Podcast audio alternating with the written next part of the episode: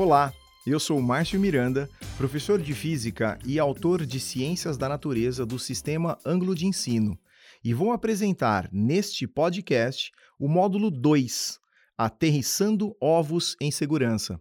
Esse módulo pertence ao curso A, a Física das Coisas e as Coisas da Física, e compõe a trilha Oficina de Física Investigativa.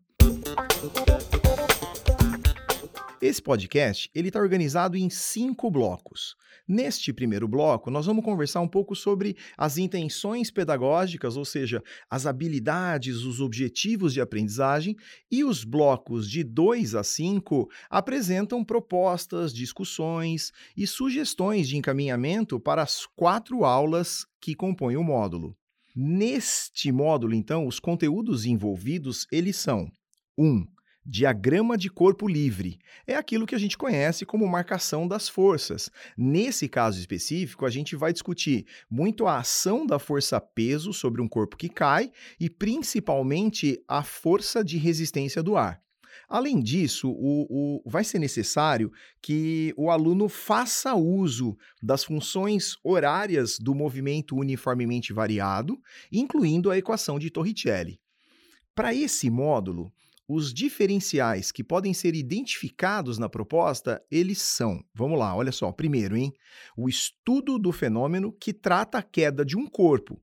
Então, essa queda de um corpo ela vai ser analisada de forma completa e complexa, ou seja, nós não vamos pensar só na queda livre, né? Por isso, a, a, a oportunidade aqui é, ela é, é, é bem interessante e bem relevante. Além disso, a gente enxerga nesse módulo também uma possibilidade de trabalho em pares multisseriados ou em pequenos grupos, uma vez que é recomendada a, a, a, composição da turma, né, com alunos de primeiro ano, de segundo ano, ficar atento a esse intercâmbio é muito importante e fazer com que os alunos desenvolvam essa cultura de trabalhos é, colaborativos e cooperativos. E por fim, o último diferencial que a gente percebe nesse módulo é a possibilidade de ensinar ciências da natureza fazendo ciências, ou seja, ensinar através da investigação, como o, o próprio itinerário formativo coloca lá como um dos seus eixos né, de estruturantes, um eixo de atuação. Tá legal? Bom, se a gente começar a pensar agora, a partir desse recorte dos conteúdos e dos diferenciais que foram identificados, a gente podia dar uma olhadinha nos objetivos de aprendizagem eles sempre aparecem é, na cor magenta, em quinto filme, né? Como, como o editor chama, na verdade, que é só o professor que tem acesso, né? Se você comparar o material do professor com o material do aluno, você vai ver que essas anotações que estão em vermelhinho ali, em cor de rosa, é, elas são exclusivas do professor. E lá tem algumas orientações, tem esses objetivos de aprendizagem, que eu vou listar agora rapidinho para a gente pensar sobre eles. O primeiro objetivo é analisar a queda de um objeto na presença do ar.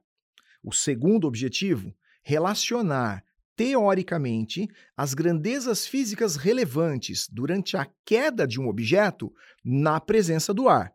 O terceiro objetivo previsto para esse módulo é descrever o comportamento da força de resistência do ar. O quarto objetivo relacionar a força aplicada sobre um corpo em desaceleração com o intervalo de tempo em que ela ocorre. O próximo é experimentar de forma prática a relação entre as grandezas físicas relevantes na queda de um objeto na presença do ar. E, por fim, o, o, mais complexo de todos, que é criar um dispositivo capaz de aterrissar um ovo mantendo a sua integridade, ou seja, que ele caia, bata no chão, mas se mantenha intacto, né?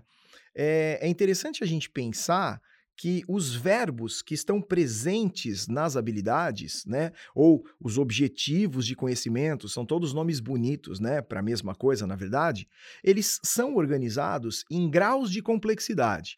O que isso quer dizer? Quer dizer que eles estão estruturados do menos complexo para o mais complexo. E essa organização, quem fez a primeira vez foi Bloom. Então, é, é, isso é conhecido na literatura específica como taxonomia de Bloom. É interessante a gente notar que uma habilidade corresponde, então, à composição entre um verbo, que descreve uma operação mental, um objeto de conhecimento, que é um conteúdo específico aí da nossa disciplina de física, né? E um recorte. Esse recorte é o contexto em que esse verbo e esse objeto de conhecimento estão inseridos. Vamos pensar num exemplo? Olha que legal. Quando a gente olha analisar a queda de um objeto na presença do ar. Quando você pensa na palavra analisar, analisar significa quebrar em pedaços, significa olhar o todo e dividir em partes para a gente poder pensar. Aí você destaca a queda de um objeto. Isso é um fenômeno físico. Nós nos deparamos com fenômenos físicos o tempo todo dando aula de física. Agora, olha, o, olha que interessante o recorte, né? Na presença do ar. Esse é o recorte, esse é o contexto. Quer dizer, nós não estamos falando da queda livre, não. Nós estamos falando de uma queda mais próxima do mundo real, porque na vida a gente não tem objetos caindo sem a resistência do ar. É, é, é, legal pensar, professor e professora, que os verbos eles estão associados às operações mentais. E eles foram organizados, como eu disse, de acordo com essa complexidade. Então, se a gente pensar numa escala crescente de complexidade, ou seja, do menos complexo para o mais complexo, a gente pode agrupar os verbos assim. Olha só que legal. Mais simples, certo? Menos complexos. Identificar, numerar, listar, citar. São basicamente operações mentais voltadas para a memória. Consegue perceber isso? Agora, numa etapa intermediária, a gente poderia colocar verbos como calcular, analisar, explicar, relacionar, que já envolve o entendimento superior aos anteriores, né? Porque eu preciso identificar alguma coisa, eu preciso listar uma informação para depois fazer uma operação mental com ela, seja um cálculo, seja uma explicação, seja uma relação entre dois conceitos, né? Agora, por fim, os mais os mais complexos, aqueles que exigem uma operação mental mais bem desenvolvida, né, pelos alunos, é, são, por exemplo, sintetizar, criar, avaliar, são aqueles que você produz algo com aquilo que você pensou, né? Ou seja, é, você tem que criar alguma coisa, você vai emitir um julgamento, você vai avaliar entre duas propostas aquela que é mais adequada, aquela que está é, de acordo com o que você está planejando. Como a gente sabe que essas habilidades, elas envolvem, né, esses objetivos de aprendizagem e elas determinam essas intenções pedagógicas, né, do que é proposto, das situações, dos, dos exemplos, das atividades que o professor vai usar em sala de aula, eu gostaria de destacar que é importantíssimo que nós, professores, tenhamos consciência dessas habilidades para que a gente possa fazer as melhores escolhas, né? Às vezes a gente está diante lá de uma situação e fala assim: ah, eu uso o experimento 1 ou o experimento 2? Bom, pensa um pouco. Qual é a habilidade que você quer desenvolver? Qual daqueles dois experimentos está mais atrelado ou você acredita que permita um desenvolvimento mais fácil ou mais efetivo dessa habilidade? Eu acho que é isso que tem que ficar de olho, porque a gente tendo consciência ou não, essas habilidades elas permeiam a atividade pedagógica, né? Então, eu acho que aqui também é importante ficar claro que cada professor e cada professora tem que se sentir à vontade para se apropriar dessas habilidades, elas estão estruturadas de modo que você possa segui-las sem medo nenhum, mas que com o passar do tempo ou de acordo com a experiência de cada professor ou características da turma, daquela escola em especial, ele possa fazer um recorte ele possa substituir, ele possa propor uma outra, uma outra habilidade, um outro objetivo de aprendizagem. E acho que isso vai sendo desenvolvido com a prática, né, que cada um de nós desenvolve ao longo da sua carreira como professor. Agora, uma coisa muito importante que é estruturante desse material é que todo módulo ele apresenta sempre as sessões embarque e fundamentos teóricos. Isso é para todos eles. Enquanto a primeira, a embarque, ela pretende uma introdução ao tema, né? Ela vai servir para engajar os alunos a partir de uma pergunta, uma questão, um desafio, ou seja, ela vai preparar o ânimo, ela vai preparar o, o, o espírito da turma ali para começar uma investigação. A segunda que é a, a, a Fundamentos Teóricos, ela traz uma breve organização dos conteúdos que estão relacionados às atividades. Então, veja, é possível dar uma aula expositiva sobre esse conteúdo? Claramente que sim. Mas nós acreditamos que o itinerário ele sirva para desenvolver a investigação. Então, talvez essa sessão Fundamentos Teóricos, ela sirva, na verdade, para uma consulta, a partir de uma necessidade identificada a, ao percorrer as atividades que estão sendo propostas, né?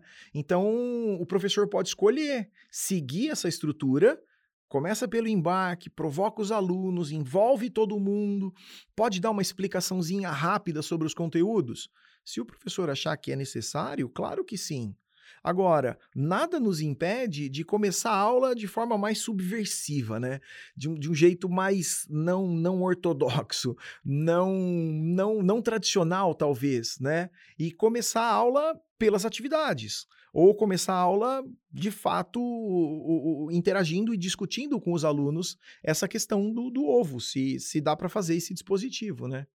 Então, desse jeito, a gente acredita que as aulas elas podem seguir essa estrutura mais tradicional, que vão passar pelas atividades que estão numa sessão que vem logo depois aos fundamentos teóricos, que é a sessão aprimorando as habilidades. Sem, é, nessa sessão ela tem, ela é composta, né, de exercícios que são planejados para que os alunos sigam um percurso a fim de estruturar o conhecimento certo? Sobre esses conteúdos. Por isso elas podem ser feitas individualmente, pode ser feita em par, né? A instrução entre pares, que é uma metodologia ativa, ela pode ser empregada nesse momento, ou mesmo em trios, em pequenos grupos, né? As discussões dessa forma, elas são incentivadas, porque a gente defende, isso está na estrutura do material, que o aluno vai aprender quando ele interage. E essa interação não precisa ser necessariamente só com o professor ou com a professora, né? É uma interação com, com o docente, é uma interação com a própria atividade, é uma interação entre eles, entre pares, né? E, e, e dessa forma, como essas atividades elas, estão distribuídas ao longo do módulo, existem marcações em quinto filme com uma sugestão. Olha, professor, essa atividade aqui, ó, começa a aula 1 vai até atividade tal, aí você vê a marcaçãozinha lá, tá escrito a partir daqui, sugestão, aula 2. Mas lembrando que o aluno não tem acesso a isso. Então, isso dá para nós, professores, uma versatilidade muito grande. Eu acho que é uma flexibilidade. Eu acho que essa é a palavra de ordem, né? A gente se apropriar do que precisa, pensar, pensar com uma cabeça extremamente flexível, né? Por isso que é possível customizar, ajustar essas habilidades aos objetivos que, que o professor pretende ou planeja, porque essa turma é diferente das outras, você tem o projeto político-pedagógico da escola, você tem uma expectativa da comunidade escolar na qual você está inserido, então ter clareza disso é muito importante. Né? Tem uma sessão chamada Experimentando. E diferente das outras disciplinas, até de ciências da natureza, o Experimentando ele está em todos os módulos de física. E o Experimentando é uma sessão que possibilita colocar a mão na massa. É um momento maker, às vezes, é um momento claro de investigação, é um momento de desafio, que nesse módulo específico é construir o dispositivo para o ovo. Então, se o professor quiser falar, olha, gente, daqui três aulas nós vamos construir a cestinha para salvar esse ovo da queda. Isso eu, eu acredito que vai engajar os alunos de uma maneira onde discutir os conteúdos vai ser, na verdade, para resolver esse problema, né? Então, o conteúdo ele fica a favor de, ele não é um fim ele é um meio para a gente chegar a isso. Então, é, é uma possibilidade. Podemos transformar isso numa competição, podemos transformar isso num trabalho cooperativo, onde os grupos vão fazendo os seus ensaios, depois tem uma rodada de troca de informação. Né? Então, essas são, são possibilidades para a gente começar a planejar isso. De qualquer maneira, nós recomendamos que o material seja olhado, então, para finalizar esse bloco, como um ponto de partida ele é estruturado, ele é autossuficiente, mas ele pode ser completamente ajustado e adaptado pelo professor. Nesse segundo bloco agora, nós vamos discutir um pouco o, os caminhos possíveis, né? Então, seguindo uma estrutura mais tradicional, como eu disse, que é, olha, começa pelo embarque, depois vamos pelas atividades e deixo experimentando para o final, nós vamos discutir um pouco esse caminho, mas lembrando que o professor pode começar por onde ele quiser. E, e, e, e assim, eu quando estiver utilizando essa atividade que eu planejei, eu vou começar pelo, pelo experimentando para ver o que acontece, porque a gente vai fazendo esses ensaios e vai se ajustando, né? Então, se você resolver seguir a estrutura mais tradicional, depois de você debater com a turma rapidamente a pergunta, né? Como poderia um ovo resistir ao impacto de uma queda se a gente de fato fosse soltar esse ovo? É fundamental a gente ouvir dos alunos e, e praticar aí uma escutativa, né? De como seria possível construir esse dispositivo. O que, que você precisaria garantir, né? Do, do que, que você tem que cuidar, porque é aí que os conceitos de física começam a aparecer, né? Pode-se é, continuar essa estimulação por meio de outros questionamentos, por exemplo, né? Que características esse equipamento deveria ter? E aí certamente vão aparecer coisas do tipo, vamos fazer um paraquedas, vamos colocar um balão, será que é, é importante fazer uma cesta, né? Para amortecer a queda do ovo, não sei, né? E aí é legal o professor, talvez nesse painel, discutir com os alunos quais são os aspectos físicos relevantes, porque quando ele fala, ah, vamos construir um paraquedas, você fala, olha que legal, nós estamos olhando para a resistência do ar, então, porque ela é importante, né? É cair aumentando a área de contato, e aí já começam as primeiras relações entre a experiência do mundo cotidiano com os conteúdos de física. E aqui, o, o, que é mais relevante e que a gente acredita que apareça e que o professor pode conduzir para que apareça é o efeito da resistência do ar e a força trocada na colisão, né? Caso você sinta a necessidade, dependendo da turma, você pode apresentar a força de resistência do ar logo depois dessa discussão, né? Logo depois dessa conversa. E aí você vai lá para a lousa e fala: olha, gente, deixa eu contar para vocês aqui, ó. Talvez vocês não tenham estudado ainda, e, e, e tudo bem. Por quê? Porque ele está tendo contato com conteúdo novo. Hoje a gente não é mais obrigado a saber nada de cor, viva o santo Google, não é isso ou não? Que traz as informações para a gente. E hoje é muito mais relevante a gente ser curador de um conteúdo, né? Olhar para ver o que é fake news, o que é verdade, o que eu posso acreditar, o que é um conhecimento científico, né? Então, o professor pode caracterizar isso. Mas essa caracterização para completar esse material, ele também foi feito nas videoaulas desse módulo. Então, a primeira videoaula é para caracterizar essa força. E ela pode ser recomendada uh, aos alunos para que eles assistam a essas aulas previamente. Por quê? Porque aí a gente também está usando de uma outra metodologia ativa, que é o ensino híbrido, é a aula invertida.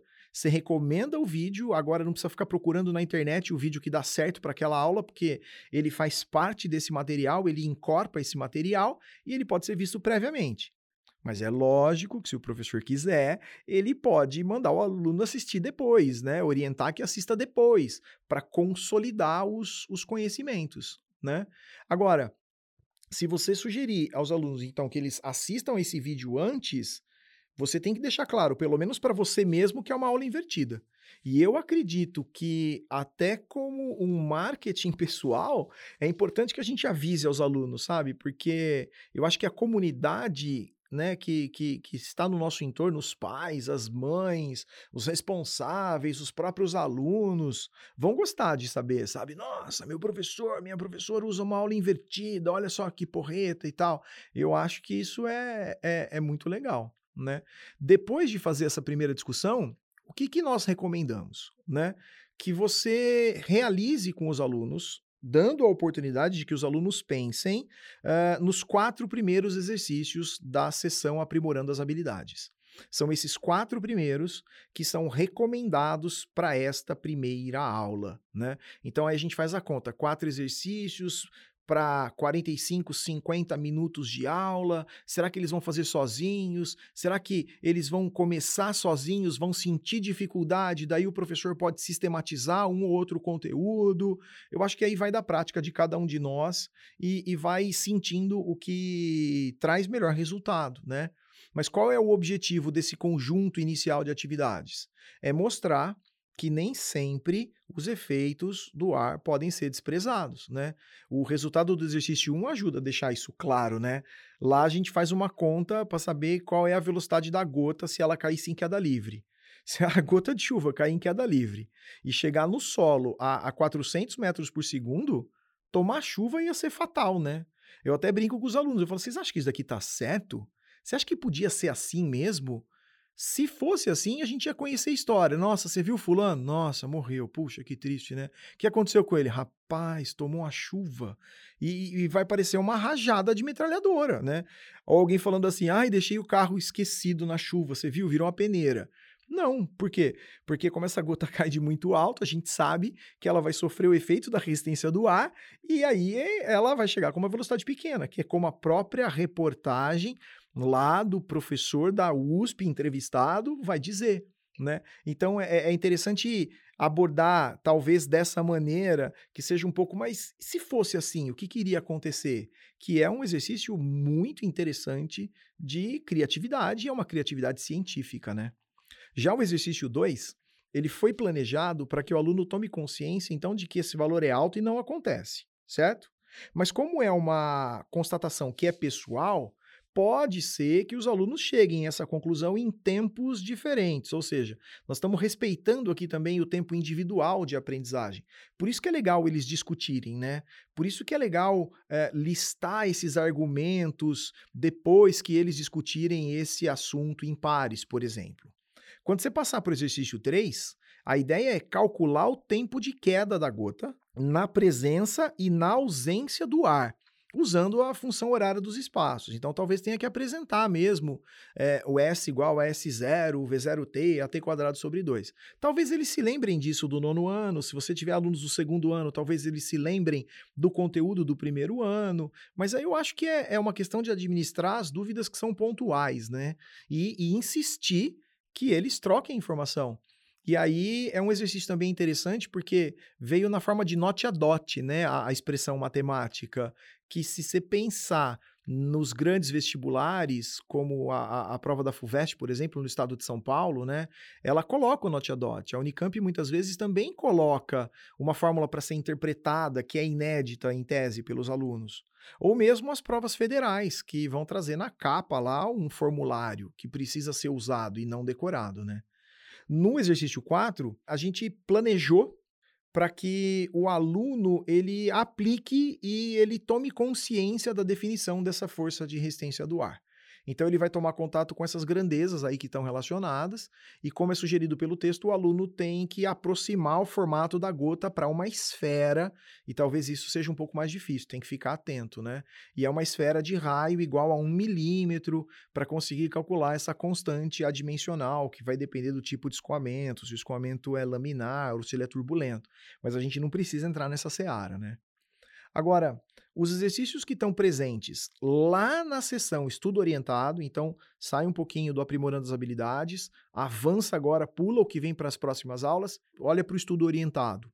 Lá, você pode pensar que aquilo é a tarefa, porque a gente está usando, a gente está criando metodologias ativas para serem usadas na sala de aula, mas de uma maneira tradicional, a gente não vai perder essa essência do ângulo, que é dar uma tarefa para o aluno muito bem localizada.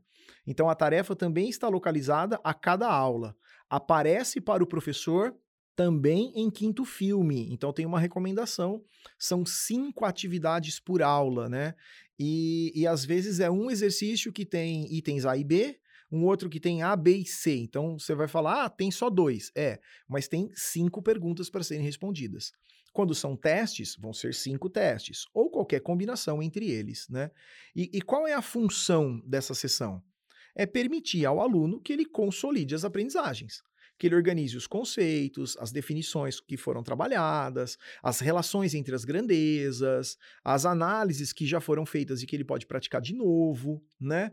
Mas é, é legal o professor e a professora perceberem que também pode ser utilizada como uma complementação, sabe? Se você achar que é pouco exercício para aula, arrasta um do estudo orientado, porque não, nós não estamos chamando de tarefa. Então você não está cometendo um estelionato educacional, sabe? Nossa, roubei a questão da tarefa para colocá-la na aula. Não, é um estudo orientado. Se você quiser trocar tudo e deixar para fazer o aprimorando a habilidade em casa e o estudo orientado na aula, também vale. Então você pode substituir, você pode complementar, você pode acrescentar, quer dizer, isso fica a seu critério, fica de acordo, é, é uma escolha de acordo com, com seus objetivos pedagógicos. Como eu disse antes, é importante a gente ter clareza deles.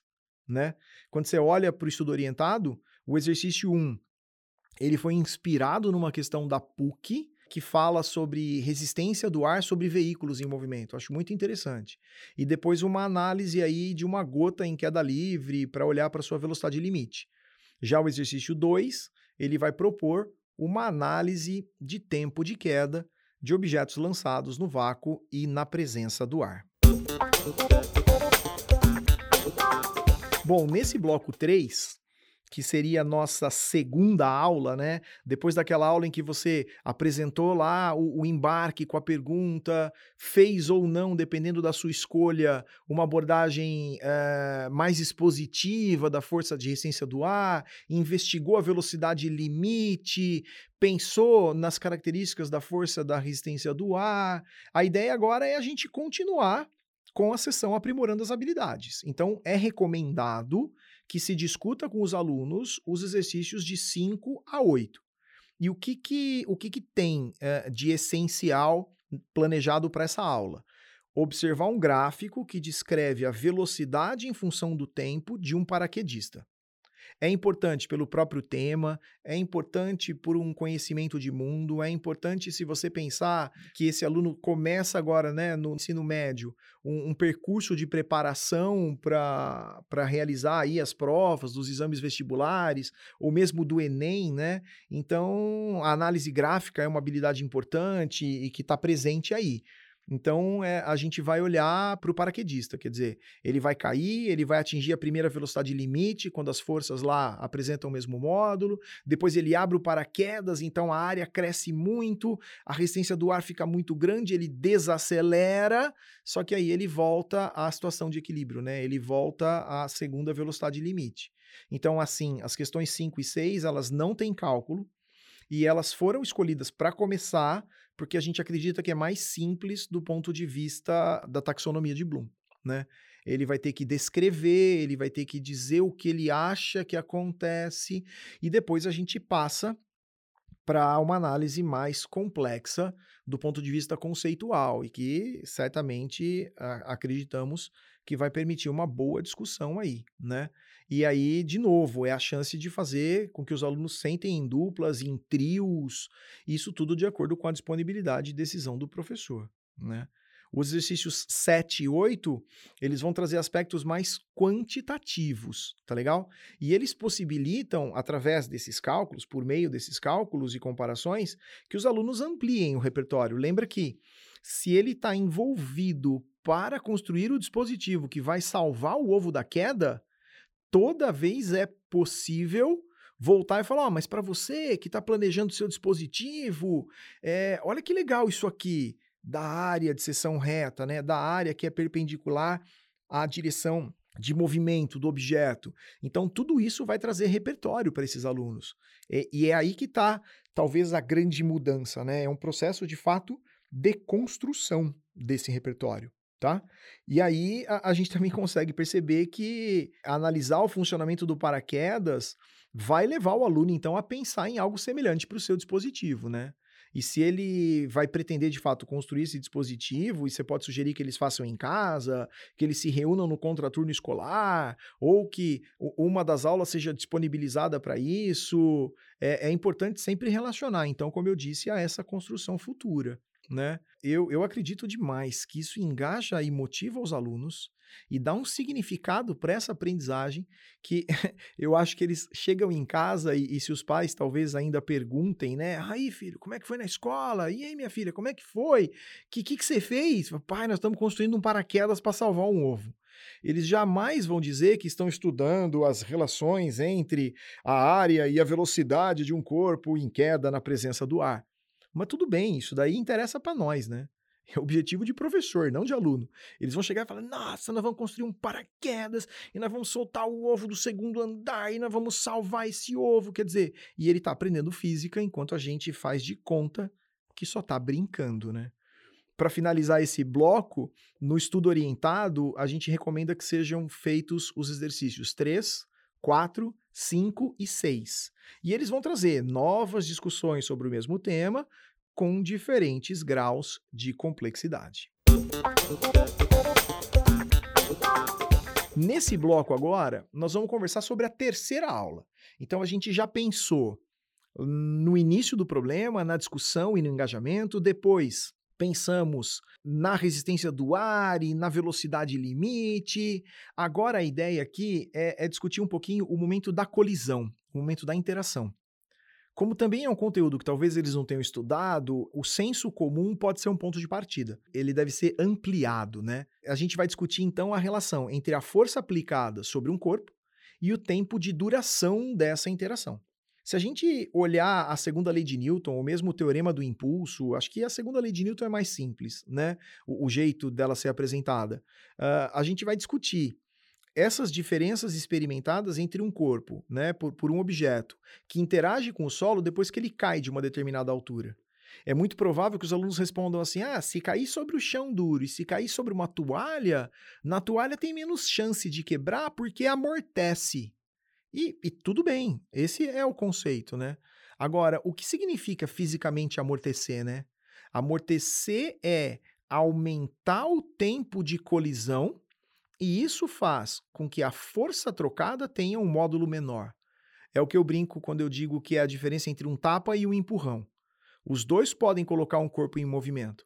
Só que quando você dá um tapa, o tempo de contato é tão pequeno e a força é tão grande, e é diferente fisicamente de você dar um empurrão, onde a sua mão fica mais tempo em contato e você faz uma força menor comparada ao tapa, né? Tem tudo a ver, se você já pensou nisso, acredito que você tenha pensado agora nesse momento, sobre o funcionamento do airbag, né?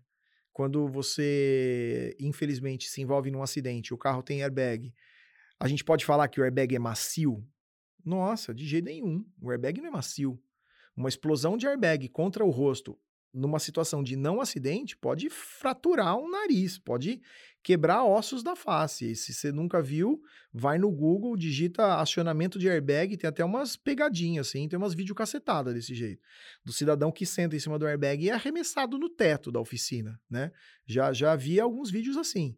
Então o airbag não é macio. Mas é que entre bater a cabeça no volante e bater a cabeça contra o airbag, que vai murchando à medida em que você encosta nele, isso aumenta o tempo de contato. E a hora que aumenta o tempo de contato, diminui a força trocada. Essa discussão, ela também foi feita no, na videoaula e ela pertence ao segundo vídeo dessa aula. Então, se você quiser recomendar que o aluno assista a esse vídeo para vir para a aula já com uma informação prévia, pode ser uma estratégia. E é muito provável que os alunos levem esse aspecto em consideração. Né, na hora de construir o dispositivo, porque por mais que você faça um paraquedas, não sei se ele vai abrir direito, se vai pôr uma bexiga, muito provavelmente a força trocada vai ser o fator mais importante. Então, construir uma cesta que, que, que seja mais macia, que tenha uma estrutura flexível, isso vai ajudar muito a, a, você resolver esse problema, né? Que não tem uma solução só, né? Você falasse assim, como é que você ia construir o seu dispositivo? Imagina uma oficina de professores e, e, todo mundo ali, né? Ou você junta engenheiros da NASA, do ITA e do INPE e fala, vão fazer o dispositivo. Deveria ser a coisa mais legal.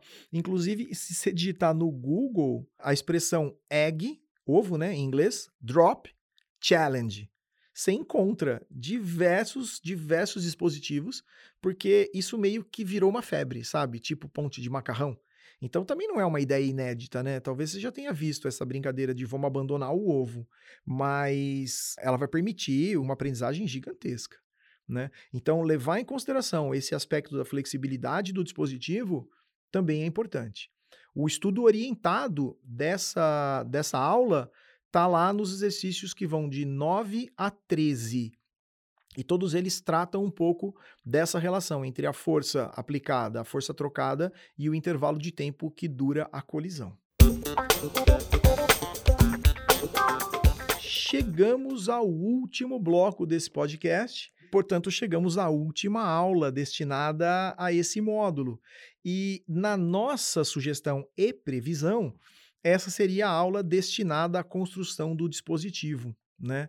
Então, o professor pode escolher fazer mais exercícios, mas ele pode destinar um tempo da aula porque a gente acredita que caberia a construção do dispositivo, que acho que seria legal os alunos, né? Ou então ter uma data, né? Essa quarta aula está marcada para, olha, gente, vamos preparar os materiais e vamos e vamos construir para ver o que acontece.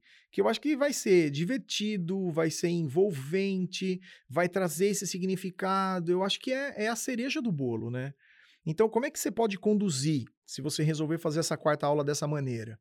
Você pode colocar os alunos lá em pequenos grupos, eles já poderiam estar trabalhando no dispositivo, fazendo pequenos testes em casa, mas a ideia é finalizar e fazer os testes. E eu também penso que é uma chance muito grande para o professor tirar foto, né, gente?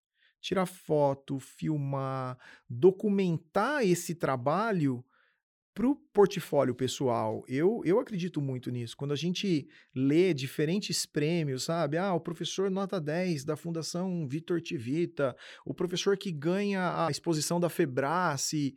Você olha, nossa, cada projeto legal, aí você pensa, puxa, mas eu também tenho condição de fazer um desse. O que eu acho que sempre falta, e aí, claramente, eu estou falando da minha experiência, né?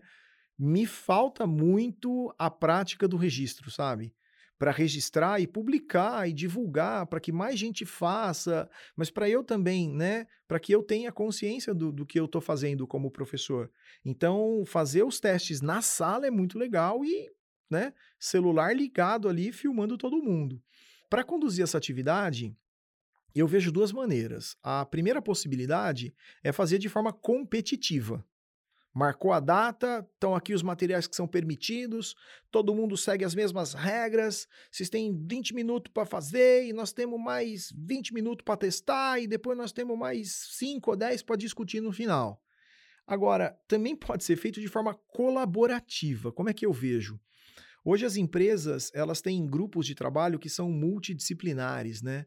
Então, às vezes tem uh, uh, pessoas de áreas diferentes para resolver o mesmo problema, elas pensam com as suas equipes, depois elas se reúnem para trocar informação para que todo mundo compartilhe a informação. Eu acho que uh, essa é a melhor maneira de conduzir essa atividade. Então, como é que eu faria para explicar claramente? Eu dividiria os alunos em grupo e falaria: olha, nós temos aqui, sei lá, cinco grupos. Vamos imaginar que tenhamos cinco grupos na sala de aula e nós temos cinco ovos para fazer os testes.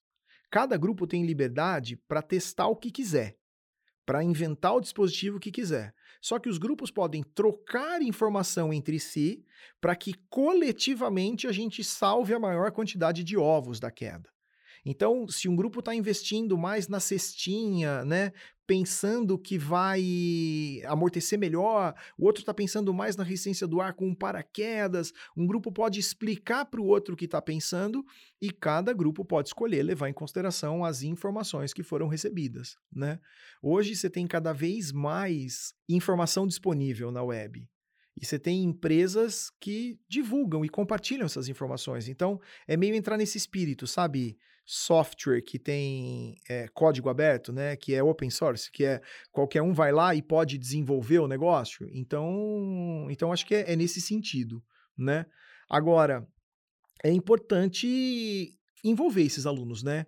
Engajar todos eles. Acho que isso é fundamental. E eu acho que isso vai criar até um burburinho na sala de aula. Então é, é muito legal colocar isso em prática. E se você fizer foto, vamos entrar em contato depois e manda elas para mim. Eu vou ficar muito feliz de saber que deu certo. Eu espero ter ajudado a, a, que você compreendesse todo o potencial do material e eu desejo que você, professor e professora, possa construir e realizar grandes situações de aprendizagem extremamente significativas, tanto para você quanto para os seus alunos. Um grande abraço e até a próxima.